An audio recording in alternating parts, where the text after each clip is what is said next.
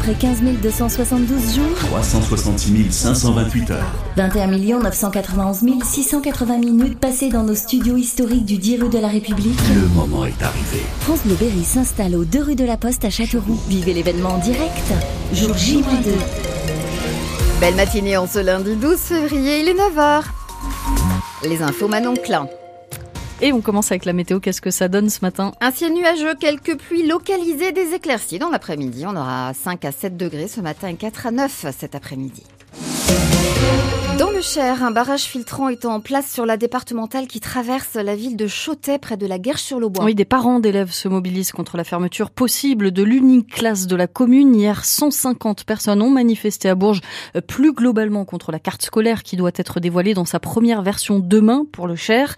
Il y aura sans doute des suppressions de postes parce que les élèves seront moins nombreux, mais c'est un mauvais calcul, estime la co-secrétaire départementale du syndicat SNUIPP-FSU, Estelle Lauvergeat-Crépin. C'est pas si simple. C'est pas parce qu'on perd euh, des élèves, euh, a priori 450 euh, élèves à la rentrée 2024, que c'est facile de reprendre des postes. C'est pas mathématique. Les enfants ne sont pas des chiffres et qu'il y a besoin d'enseignants et qu'on aurait, on aurait pu se servir de cette baisse d'effectifs pour améliorer l'école sur tous les territoires. Le barrage filtrant mis en place ce matin par des parents d'élèves à Choter contre une fermeture de classe est prévu jusqu'à 11 heures. Autre rassemblement sur un tout autre sujet. Ce soir, des élus du Cher se réunissent pour demander des réacteurs nucléaires supplémentaires à Belleville-sur-Loire.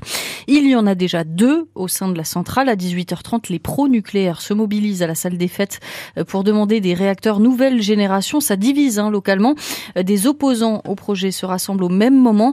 Euh, le maire de Sury-Préléré, Jean-François Castellano, qui défend ces nouveaux réacteurs, comprend leurs inquiétudes. Bien sûr je comprends leurs inquiétudes, elles sont euh, justes légitimes et, souvent partagées. C'est euh, bien entendu deux sujets majeurs que je retiens de leur, euh, de leur remontée d'informations qu'ils font et que, et que je peux partager pour partie, effectivement. La première, c'est la, la production et la consommation surtout d'électricité. Le second sujet est bien sûr la gestion des déchets à mmh. vie longue des déchets nucléaires qui posent une question notamment sur le plan environnemental. C'est ce que diront probablement les antinucléaires qui se mobilisent aussi ce soir à Belleville-sur-Loire. 9h03 sur France Bleu Berry. Ce matin, on a parlé de la journée internationale contre l'épilepsie. Cette maladie qui touche plus de 650 000 personnes en France. Certes, les médicaments sont aujourd'hui plus efficaces pour calmer les crises, mais il n'existe toujours pas de remède et l'épilepsie peut compliquer le quotidien. C'est le cas dans le Cher, notamment pour Maë. Il a 6 ans, il habite Béribouy, près de Bourges.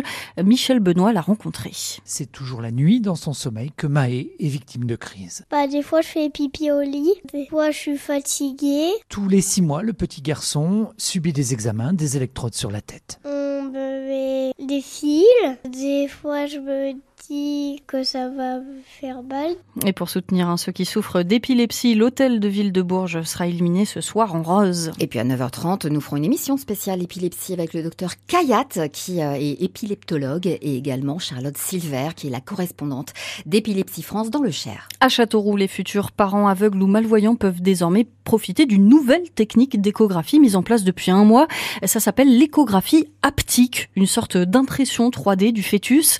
Anthony L'un des sages-femmes qui réalise cette échographie, explique comment ça marche. Ça se fait en deux temps, c'est-à-dire que euh, déjà on prend rendez-vous pour un examen euh, de façon habituelle pour l'échographie par exemple du deuxième trimestre, et ensuite dans un second temps et lors d'une consultation médicale, euh, bah, nous au préalable on aura étudié le volume, on l'aura transmis à une, une personne avec qui on travaille pour l'impression 3D, et du coup on les recevra dans un second temps pour une consultation médicale pour justement leur présenter et que eux puissent bah, découvrir leur bébé. Notamment donc via le toucher, vous retrouvez Trouvez toutes les précisions sur notre site internet francebleu.fr. Il faut se réinventer. ce sont les mots de Benjamin Gufflet ce matin sur France Bleu Berry. Le nouveau propriétaire de la Berrichon Foot euh, prépare un plan d'économie pour combler les dettes. Benjamin Gufflet a été confirmé un vendredi soir lors d'une assemblée générale.